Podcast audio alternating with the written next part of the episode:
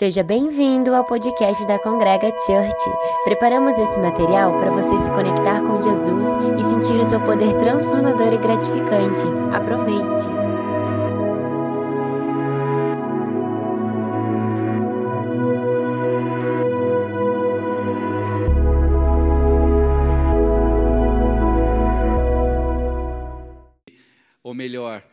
Subterrânea e, e que vai na, na, contramão mesmo, fazendo esse trabalho que ela mencionou de, de demonstração do amor de Deus através de ações práticas. Isso é muito legal.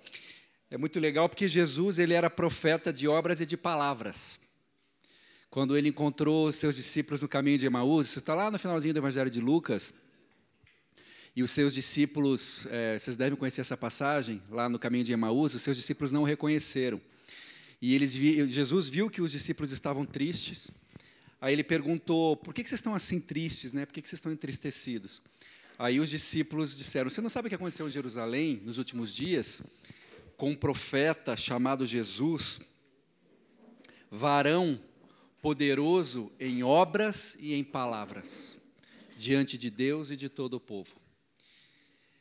Assim deve a igreja ser reconhecida. Né? Interessante que quando Jesus encontrou esses discípulos, Cleopas era um dos discípulos no caminho de Emaús, ele já tinha morrido e ressuscitado. Então, o discípulo dele deu um resumão de quem Jesus é.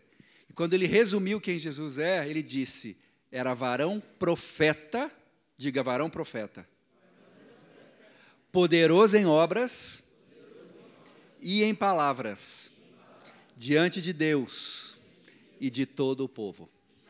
Então, como que a Congrega Church tem que ser? Vocês não são o corpo de Cristo aqui? Vocês têm que ter uma dimensão profética, uma igreja profética. O que é uma igreja profética? É uma igreja que anuncia e faz cumprir o pleno desígnio de Deus. Isso é profetizar. Uma igreja que não se conforma com injustiças. Uma igreja que não se conforma com tudo que é contra a vontade de Deus, tipo criança passando fome como já foi mencionado aqui hoje. Mas ela é uma igreja que não só proclama, por isso Jesus era profeta poderoso em obras e em palavras, diante de Deus e de todo o povo. Ou seja, a nossa proclamação, igreja, deve vir acompanhada da demonstração, do serviço incondicional. E a demonstração legitima a proclamação. As pessoas estão fartas de discursos vazios. O Evangelho não é discurso vazio. O Evangelho não é uma fuga psicológica das nossas culpas para nos livrar, ou alguma tentativa psicológica profunda de nos trazer conforto diante da angústia da morte. O ateu vai dizer que o Evangelho é isso. É um mecanismo psicológico para nos livrar dessa angústia, ou para aliviar a nossa culpa. Não. O Evangelho é a verdade. Amém? Mas se ele é a verdade, ele tem que se manifestar em ações concretas e transformadoras. Ele tem que dar conta da vida real das pessoas. Ele tem que transformar vidas. Ele tem que responder aos anseios. E nesse sentido, a igreja tem uma grande responsabilidade. Porque nós somos esses representantes de Cristo aqui na terra. Nós devemos manifestar essas ações proféticas de serviço e de transformação. Ações poderosas em obras e palavras diante de Deus, mas também de todo o povo. As pessoas têm que olhar para a Congrega Church e dizer: eles são poderosos em obras e em palavras. Senão vai ser mais só mais uma igreja em Curitiba. Dentre tantas que estão ensimesmadas e voltadas para suas quatro paredes aliviando culpas e as pessoas indo lá buscando alívio para o seu sofrimento. Não tem nada de errado nisso, mas não pode ficar só nisso. E buscando prosperidade. O Evangelho não é isso. O Evangelho é muito mais que isso. Amém? Amém? E eu percebi isso no campo missionário. Porque eu sou missionário, bom, sou Maurício Cunha, sou aqui mesmo de Curitiba, sou missionário. É, quando eu estava na faculdade, entendi de Deus um chamado missionário e eu tinha uma inquietação com essas questões é, da, da, da relevância da igreja e da diferença que a igreja faz na sociedade. E interessante que precisou cair a ficha com força na minha vida na Europa, no leste europeu. Porque foi lá que eu fui servir na minha primeira experiência transcultural. Eu fiz um curso de, de missões e ainda estava buscando, tinha terminado a faculdade aqui em Curitiba, e estava buscando um direcionamento para o meu chamado ministerial. Eu sei que eu queria entregar minha vida para a obra missionária, porque eu não, não encontrava, na verdade, satisfação em outras coisas. Né? E pensava, em que, que eu posso investir a minha vida, minha única chance, porque crente não acredita em reencarnação, né? Amém? Então é isso aí, é essa chance que você está tendo agora. Passou, passou. No que, que eu vou investir a minha vida? Com lá com 22 anos de idade, eu já estou com 48. Aí eu pensava, obra missionária, é a única coisa que vai ficar? É o reino de Deus, é a única coisa que vai permanecer. E aí eu fui para o campo missionário, fiquei um ano fora do país, e aí me enviaram para um estágio na Romênia, no leste europeu. No início da década de 90. O que, que aconteceu em 1990 na Alemanha? Vamos lá, aulinha de história caiu o muro de Berlim. Então, começaram a cair os regimes comunistas do leste europeu. Cheguei na Romênia, tinha, o país tinha saído de uma guerra civil, 70 anos de comunismo, onde era proibido pregar abertamente o evangelho. Cheguei lá como missionário, com um grupo de missionários. Foi uma festa, porque as pessoas estavam muito sedentas do evangelho. E a gente pregava nas praças, é, nas ruas, na estação de trem. Então, eu estava vendo uma experiência muito legal, embora buscando de Deus o que, que eu ia fazer depois, que eu não sabia. Ia acabar meu estágio, o que, que eu faço depois, mas eu sabia que, que ia estar é, tá servindo na obra missionária. Um belo dia, bom, eu passei pela experiência na Romênia, uma experiência interessante, que o país estava em frangalhos. Depois de 70 anos de Ceausescu como ditador, um ditador que ficou famoso por chamar, reunir todas as Bíblias do país e mandar fazer papel higiênico das Bíblias.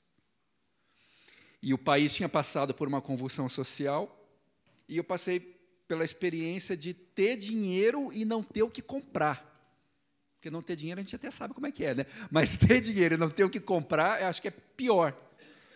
Quase não tinha coisa no mercado, tinha muita pobreza, tinha muita opressão.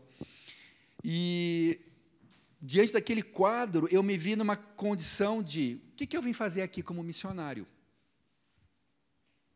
O que é a obra missionária, de fato?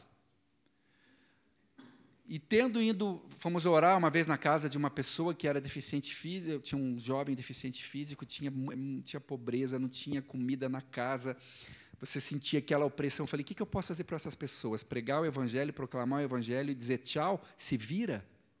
Não posso fazer isso. E numa praça da cidade, no, a gente subiu no banquinho, tem essa foto até hoje, eu comecei a pregar em inglês, e do povo mesmo apareceu um tradutor para o romeno, a sede era tanta que as pessoas paravam para ouvir, a gente fazia o apelo ali mesmo, muito legal, mas depois eu pensei, espera aí, o que, que eles vão comer hoje à noite? O que esse povo vai comer hoje? Será que o Evangelho é isso? Será, será que a missão da igreja é o povoamento do céu? Será que eu fiz meu trabalho? Tá, aceita Jesus, meu filho. Tá, agora você está salvo, acabou, se vira. Ou será que a missão da igreja é o discipulado das nações? Bem diferente. Eu estou falando de duas dimensões do reino de Deus que não são mutuamente excludentes. O reino de Deus, ele é para agora. Amém? Mas ainda não. Como pode algo ser para agora, mas ainda não? Assim é o reino. Por muito tempo nós enfatizamos, demos a, a, a, questão, a dimensão escatológica do reino. Confundimos reino de Deus com céu, mas reino de Deus não é céu. Jesus falou: o reino é chegado a vós, o reino está próximo de vós. João Batista ensinou: arrependei-vos e crede, porque o, o reino de Deus é chegado a vós. E Jesus nos ensinou a orar: venha o teu reino, seja feita a tua vontade, assim na. Opa! Como nos céus, o reino de Deus é um reino, pasmem irmãos, terreno. reino de Deus não é céu. O reino de Deus deve se manifestar na terra. Venha o teu reino, é o reino dos céus, mas é para esse reino dos céus se manifestar onde? Na terra. Aqui que é a batalha. Aqui que é a briga. No céu já é feita a vontade de Deus. Todo o nosso trabalho, essa igreja só existe, tudo que vocês fazem, a, a, proposta de vocês de alcance do grupo que vocês estão alcançando, o trabalho social que é feito no Paraguai, seja onde for, a música como ferramenta de, de evangelização, enfim, de discipulado, tudo isso, se você espremer, espremer, espremer, ao final das contas, é para que o reino venha para que a vontade dele seja feita, assim na terra como nos céus. A dimensão presente do reino, a dimensão terrena do reino de Deus. E não tem como a gente fazer uma missão relevante sem entender reino de Deus, porque reino de Deus é o assunto central das Escrituras. O reino de Deus é o tema das Escrituras e é o assunto sobre o qual Jesus mais ensinou. É só você dar uma olhadinha lá nas parábolas. O reino de Deus é a chave hermenêutica. Vou explicar um pouquinho melhor para vocês isso. É a chave interpretativa das Escrituras. Quando eu fui, depois eu, tive essa experiência na Romênia, voltei para o Brasil, trabalhei um tempo com ribeirinhos no Amazonas, aí eu fundei o CAD, que é a organização hoje que eu trabalho, que é uma organização missionária que trabalha com transformação social, com transformação comunitária a partir de uma visão cristã de mundo, de uma teologia de missão integral. E a gente tem aprendido muito nesses anos, depois vocês vão conhecer um pouquinho mais sobre o CAD. E logo que comecei o trabalho, a gente começou a trabalhar em bolsões de pobreza e vulnerabilidade aqui na região de Curitiba. Começamos com 20 crianças, atendendo 20 crianças, hoje são 12 mil beneficiários dos nossos projetos, em sete estados do Brasil. A gente, eu posso realmente testificar, em 25 anos de trabalho, de ministério, a fidelidade de Deus. E, mas logo no começo do trabalho, já, já tive a primeira experiência, me chamaram para ensinar um grupo de missionários que estava querendo começar projetos sociais cristãos lá na África. Minha primeira viagem à África foi em 1995. O Mandela, eu fui para a África do Sul, e o Mandela tinha acabado de ser eleito presidente da África do Sul. O apartheid tinha caído na África do Sul. E estava aquela sensação de euforia, uma nova África, uma nova África do Sul. E me hospedaram na casa de crentes, brancos, africaners. Era o povo justamente que sustentava o apartheid. Dizia que o apartheid eh, trazia uma justificativa ideológica para o apartheid. E qual não foi a minha surpresa? Você sabe o que é apartheid, né? Tá. Qual não foi a minha surpresa quando, ao ficar hospedado naquele, naquele, na casa daquele homem, ele começou a defender o apartheid. Ele estava indignado porque o apartheid estava acabando na África do Sul, que é a política de segregação racial. Os brancos não andam com os negros, os negros não andam com os brancos. E ele defendia o apartheid, tentava defender para mim o apartheid, na Bíblia. Ele usava a Bíblia a palavra eterna de Deus, para justificar ideologicamente a visão de mundo que ele tinha. Na história da humanidade, muitas vezes a Bíblia foi usada para justificar o que as pessoas queriam que fosse a verdade. Elas, ao invés de adequarem a visão de mundo delas às Escrituras, elas adequavam as escrituras à visão de mundo delas. Vocês estão entendendo? A Bíblia foi usada para justificar o sistema escravocrata. A Bíblia foi, foi usada para justificar guerras. Como hoje a Bíblia é usada para justificar a teologia da prosperidade. Ai, ai, ai. Que nada mais é do que a sacralização do capitalismo com um verniz gospel. É um equívoco hermenêutico. É uma heresia. É uma heresia transformar Deus num Papai Noel cósmico, que só existe para nos abençoar para nos prosperar. É a justificativa ideológica do nosso tempo, dos nossos valores, do materialismo, do consumismo, do individualismo, se apropriando da verdade para justificar-se ideologicamente. Era exatamente o que aquele homem fazia na África do Sul, que nós achamos um absurdo. Um absurdo para um brasileiro entender que o apartheid está certo. Né? Embora a gente tenha a nossa apartheid social também. Como é um absurdo para nós que a Bíblia tenha sido usada para justificar a escravidão. Mas nós usamos a Bíblia, sim, para justificar outras questões equivocadas, outras posturas e ideologias equivocadas que temos na nossa sociedade. Consumismo, a questão da prosperidade, tudo isso. O que, que a gente aprende com isso? Que sempre que nós nos aproximamos da palavra de Deus para entender, para elaborar o conteúdo dessa verdade revelada a nós, por Deus, que é, que é eterna, que é supracultural e supratemporal, nós necessariamente precisamos usar óculos. Não tem jeito de entender a Bíblia sem óculos. E eu não estou falando desse óculos, né? De que tipo de óculos que eu estou falando? Que óculos que eu estou falando?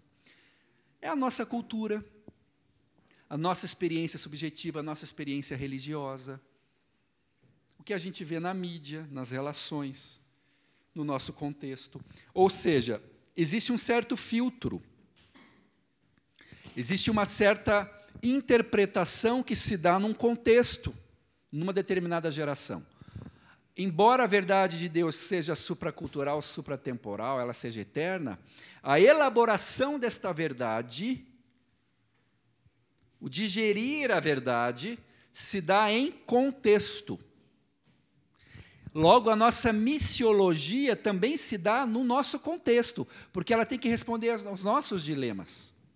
Por exemplo, Antônio Carlos Costa, um pastor amigo, diz o seguinte, lá do Rio de Janeiro: quando um teólogo norte-americano sai da sua casa e vai para a igreja trabalhar, no caminho, ele não tem medo de bala perdida, ele não vê um menino pedindo esmolas no semáforo, ele não vê uma favela do lado de uma mansão. Então, a elaboração teológica e missiológica dele não contempla essas questões.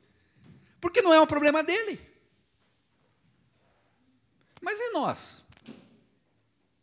E nós aqui no Brasil? Alguém tem coragem de ir na favela e dizer: Jesus te ama, meu querido, olha, Jesus morreu por você, agora se vira, tá? Alguém tem coragem aqui de fazer uma coisa dessa? Claro que não. Como que você pode levar um folheto dizendo que Jesus é uma pessoa?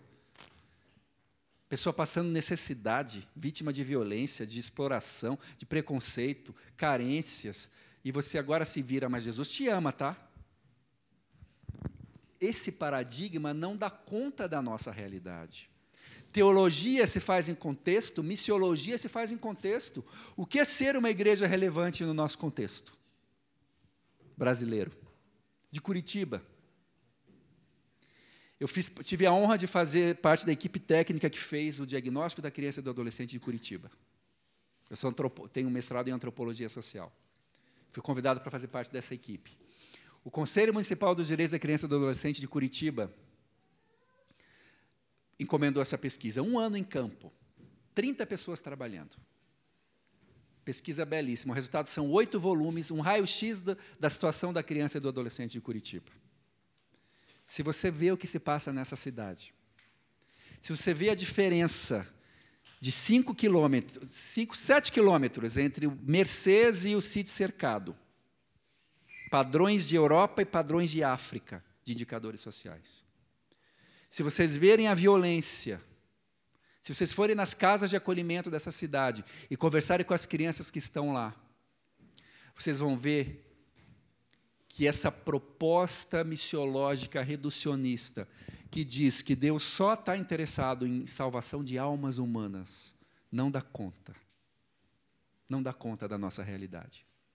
É por isso que uma boa parte da, da igreja brasileira permanece na irrelevância. Ou seja, está muito ocupada povoando o céu, mas não está discipulando a nação. Estão entendendo? Se eu, quando eu me aproximo das Escrituras, eu preciso usar esse óculos, então eu tenho que cuidar para usar o óculos certo. Esse óculos, nós, eu estou chamando aqui então de chave hermenêutica. O que, que é isso, Maurício? é o sentido que eu vou, dar, que eu vou conferir a essa revelação. Para alguns, Jesus é só um ativista social, um ativista sociopolítico. O Espiritismo faz a sua leitura dos evangelhos. Alguém pegou lá o livro de Êxodo, vamos ver se vocês entendem um pouquinho de teologia. O que, que o livro de Êxodo relata? Já leram Êxodo? Um povo oprimido, que era o povo de Israel. E um povo opressor, rico e opressor, que eram quem? Os egípcios. Faraó e os egípcios. Aquele povo de Deus, o povo de Israel, era um povo escravizado. Deus, se leva, Deus levanta então um libertador, Moisés. Leva o povo para a terra prometida, terra de Canaã. Muito bem. É uma história belíssima, é um relato incrível né, de, de, de livramento de operação sobrenatural de Deus. Eu posso ler o livro de Êxodo. Vamos pensar que nós estamos na América Latina, um dos continentes mais desiguais do mundo, na década de 60, ou seja, o que estava acontecendo na década de 60? Ditaduras, regimes militares, não tinha, não tinha democracia, a pobreza aumentava, a desigualdade social aumentava. Eu estou lendo o livro de Êxodo e falo: olha o que, que Deus faz. Deus liberta o pobre do seu opressor. Na, aquilo faz todo sentido para mim. E eu uso o livro de Êxodo como chave hermenêutica, como o livro que vai dar sentido ao todo da revelação. Como se a única coisa que Deus fizesse fosse libertar o pobre da sua pobreza nasce então uma teologia. Que teologia é essa? Alguém sabe? Não. Prosperidade é que está tendo hoje. Sacralização do capitalismo. Teologia da libertação. Muito forte na Igreja Católica, década de 60 e 70. Influenciou as comunidades eclesiais de base e entrou nas denominações históricas do Brasil em alguns segmentos batistas, presbiterianos, metodistas, ou seja, ignorava-se a dimensão sobrenatural da ação de Deus. Jesus se transformou num ativista sociopolítico, a redenção do homem vinha por, por, pelo quê? Pela mudança das estruturas sociopolíticas. Ok? Então era a revolução que nós tínhamos que fazer e o reino de Deus haveria de ser implantado na terra. Vocês concordam com isso? Jesus é isso? Só um ativista sociopolítico? Não. Isso é um equívoco hermenêutico. Como sistema teológico, ele contém parte da revelação, mas ele não pode ser usado como chave interpretativa, porque ele é reducionista. Ele reduz a verdade. Por outro lado, alguém já citou aqui hoje, a teologia da prosperidade é outro reducionismo. Ela pega partes da revelação, partes da Bíblia que falam de prosperidade material, de bênção material, isso está lá. Mas eles pegam essa parte e tentam dar sentido ao todo a partir da parte.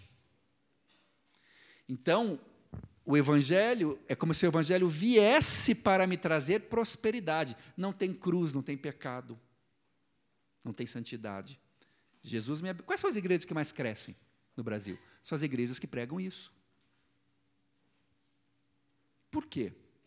Elas estão falando uma linguagem muito é, concatenada com a, os padrões de pensamento da contemporaneidade. Tá? Então o povo vai como coceira para os ouvidos ouvir isso, que Jesus quer abençoar, Deus quer abençoar. Mas é outro equívoco hermenêutico. É um equívoco interpretativo, não é o evangelho na sua essência. Muito bem.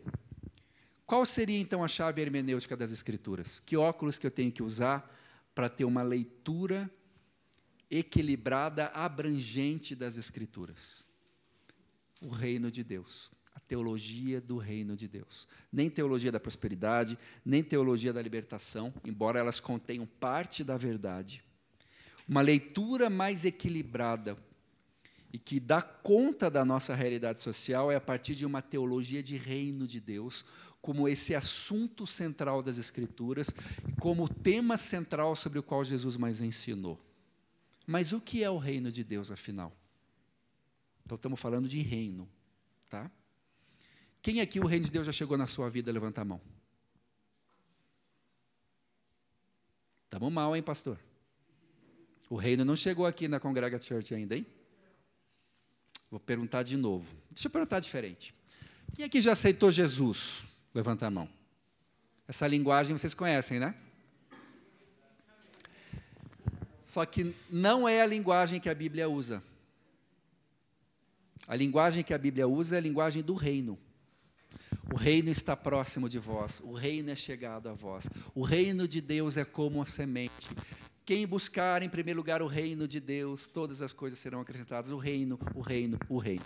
A Bíblia fala pouquíssimo de igreja, a gente fala bastante de igreja. Mas a Bíblia quase não fala de igreja. Duas vezes ela, Jesus fala de eclésia. Mas ele fala muito de reino. Deixa eu perguntar de novo. Quantos aqui o reino de Deus já é chegado à sua vida? Levantem a mão. Jesus é a porta do reino, né? O que é o reino? Quais são as evidências que o reino já chegou na sua vida? Vamos lá. Cadê? Cadê o reino? Cadê? Amor, show. O que mais?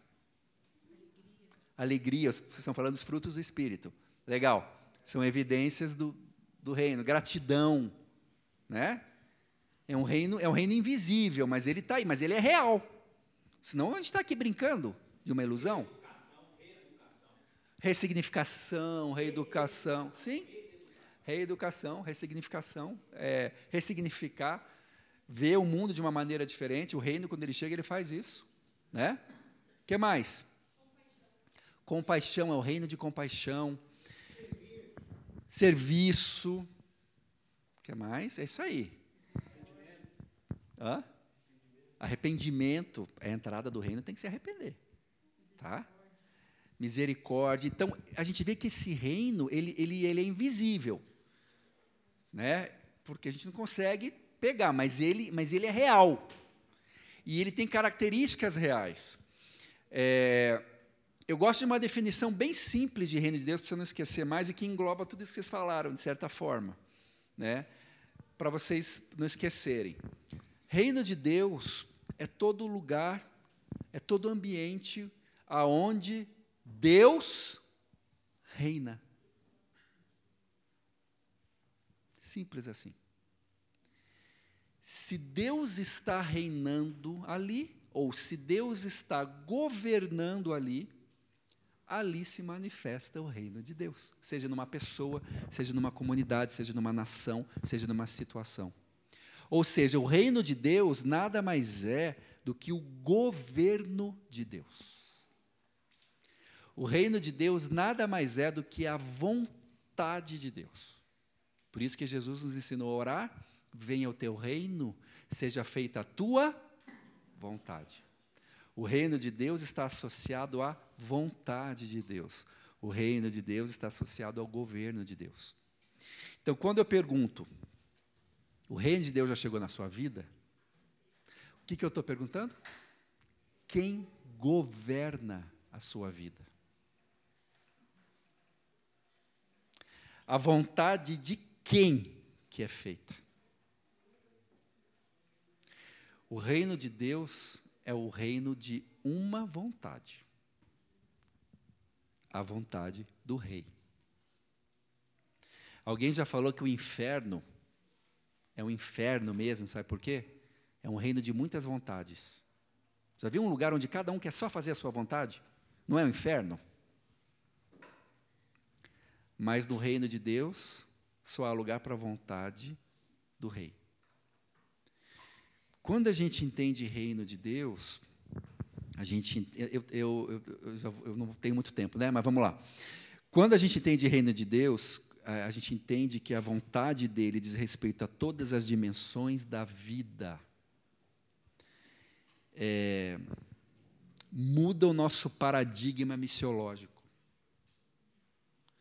Por isso que eu trabalho pela erradicação da pobreza, por isso que eu trabalho pela proteção da infância.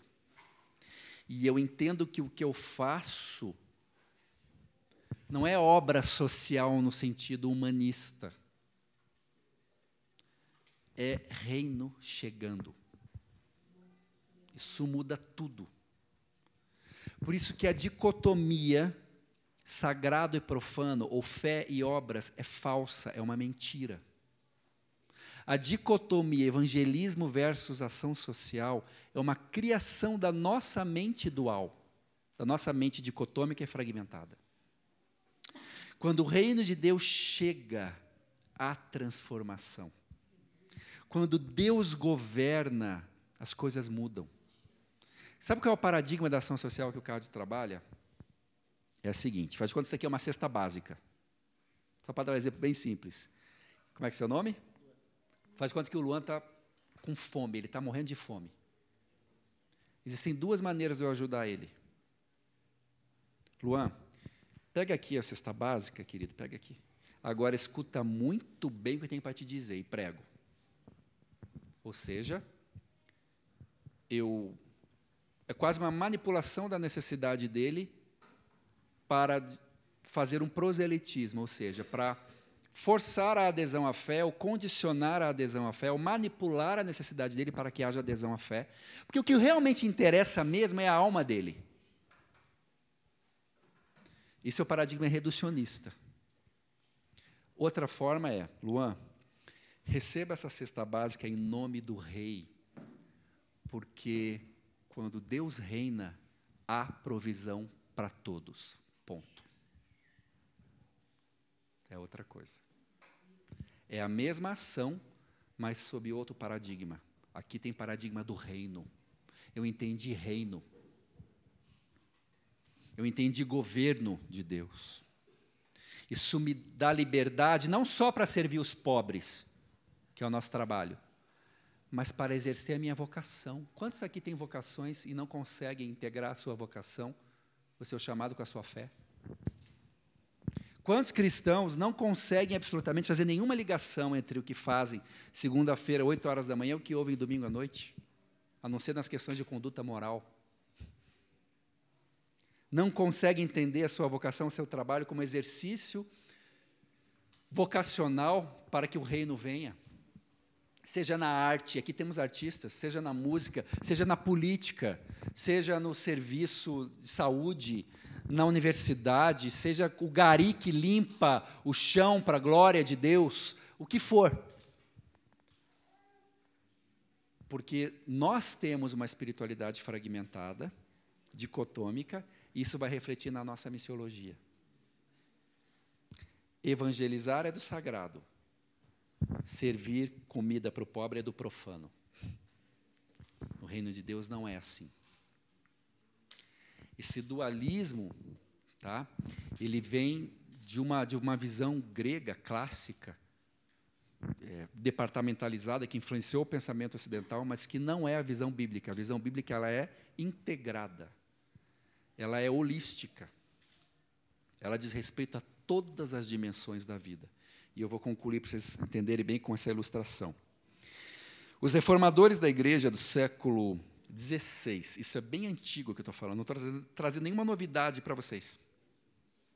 No século 16, os reformadores da igreja, quando viram a situação dessa, da igreja reducionista, essa igreja que vivia aquele caos moral e, e, e missiológico que a gente que viveu naquela época, para traduzir para o povo um enredo que é complexo, eles é, traduziram para nós a chamada tríade bíblico-teológica. O que, que, é isso? Tríade, tríade teológica, ou tríade bíblico-teológica. Existem três grandes marcos da revelação. Tá? Quais são esses três grandes marcos? Criação, queda e redenção. Vamos repetir? Criação, queda e redenção. Ou seja, a Bíblia, que é uma, na verdade, não é um livro, é uma biblioteca, são 66 livros escritos em contextos muito diferentes do nosso, em línguas diferentes, no, no, no hebraico, aramaico, no grego, é, em culturas diferentes. Então a Bíblia precisa ser entendida e traduzida. Tá? Para isso tem os teólogos e os missiólogos. E eles disseram que a Bíblia trata de uma criação, uma queda e uma redenção. Essa é a história. E que tudo que nós ensinamos tem que fazer sentido à luz desta tríade. Então vamos lá. Criação. Quantos aqui creem que Deus é o Criador de todas as coisas? Levantem a mão. Amém? Há um Deus que é Criador de todas as coisas. Amém? Se Deus é o Criador de todas as coisas, não pode haver nenhuma dimensão da vida criada sobre a qual Deus não deva governar. Não pode haver nenhuma dimensão da vida criada sobre a qual a palavra de Deus não tenha algo a nos ensinar ou a dizer. O governo de Deus tem que se manifestar sobre todas as dimensões da criação.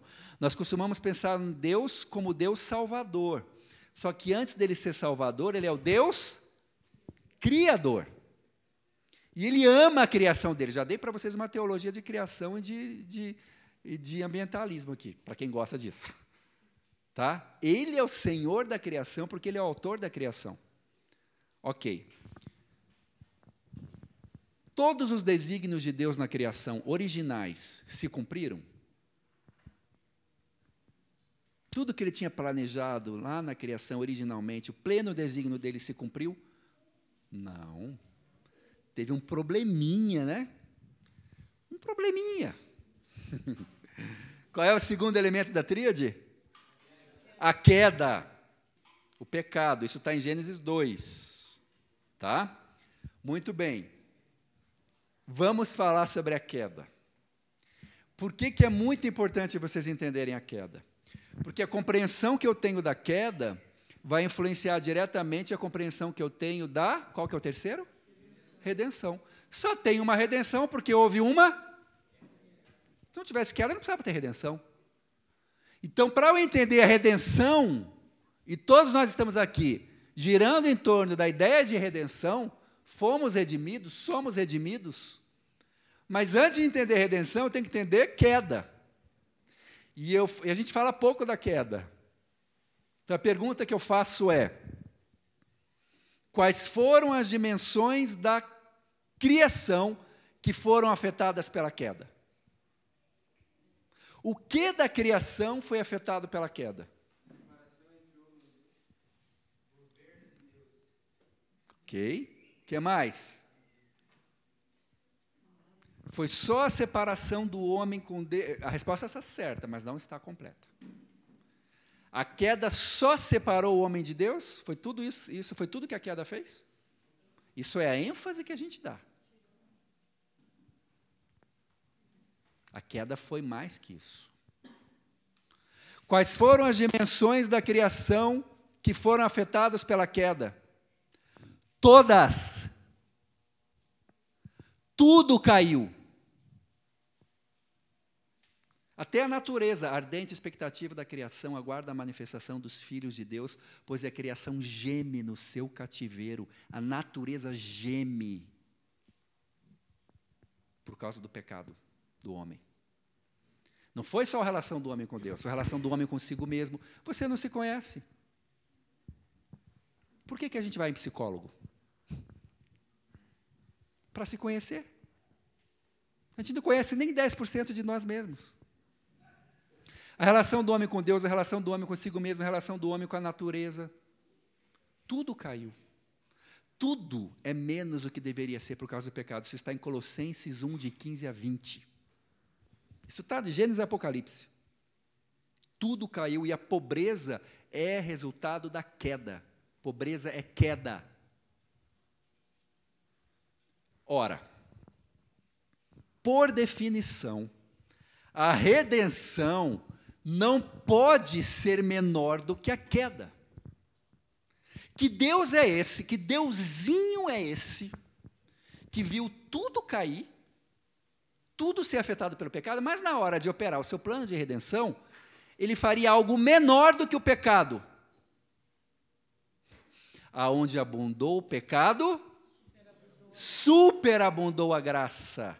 Portanto, se a queda afetou todas as dimensões da vida, quanto mais a redenção que há em Cristo Jesus não diz respeito e não afetará todas as dimensões da criação. Colossenses 1:20 diz: porque pelo sangue da sua cruz reconciliou consigo mesmo todas as coisas, tanto as da terra quanto as do céu. O que que o sangue de Jesus derramado reconcilia com o Pai? Todas as coisas. Eu estou dando para vocês o fundamento de uma missiologia integral. É isso mesmo? É só para eu ficar iluminado aqui? Quero ver vocês também. O que, que, o, que, que o sangue de Jesus derramado reconcilia com o Pai? Diga todas as coisas. Colossenses 1:20. Esse é o fundamento da integralidade da missão. Ou seja, almas humanas reconciliadas com o Pai pela pregação do evangelho, sim, almas justificadas, mas é mais do que isso.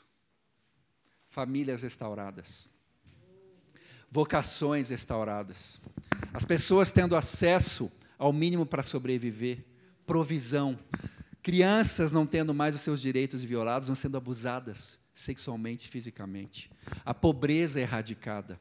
É isso, esse é o relato bíblico. Começa na criação, vem para a queda, até a reconciliação de todas as coisas. Que, na verdade, essa reconciliação de todas as coisas é, é na verdade, que o texto de Apocalipse nos traz. A Nova Jerusalém, quando todas as coisas serão reconciliadas com o Pai. Esse é o fundamento da integralidade da missão. Irmãos, missão integral não é evangelismo, mas cesta básica. Missão integral é o agir redentor de Deus sobre todas as dimensões da vida. Precisamos aqui de vocacionados para a arte, para a música, para a cultura, para o serviço, para a política, para a ciência, para a economia, para o serviço. A igreja atuando em todos os campos vocacionais. Eu espero que essa palavra seja libertadora para você que quer servir, às vezes, num campo vocacional, mas não necessariamente vai ser um pastor de uma igreja local. Mas você quer servir, você quer trabalhar com criança vulnerável, você quer trabalhar com idoso, seja o que for que Deus está colocando no seu coração. Você vai trabalhar com recuperação de drogados, restaurando a dignidade humana. Você vai cuidar de refugiados. Você vai ser um jornalista para a glória de Deus. Você vai ser um advogado que vai fazer justiça que vai defender povos em situação de vulnerabilidade, vai trabalhar contra o tráfico humano. Eu não sei a multiplicidade de vocações que existe num lugar como esse. E que essa mensagem do reino de Deus, como governo uniabrangente de Deus, traga libertação para o exercício da sua vocação. É muito mais do que apenas salvar almas. Inclui isso. É o governo total de Deus sobre todas as dimensões da vida. E eu quero concluir com. Nem li o texto bíblico, mas eu quero concluir com uma frase de Abraham Kuyper, que foi um reformador social, foi pastor, chegou a ser primeiro-ministro da Holanda. Ele disse o seguinte: é um, é, um, é um teólogo. Ele disse: Não há um só centímetro em todos os domínios da nossa vida humana sobre o qual Cristo, o Senhor de todas as coisas, não clame, é meu. Eu vou falar de novo essa frase, você vai repetir depois de mim, tá bom? Vamos lá? Não há um só centímetro em todos os domínios da nossa vida humana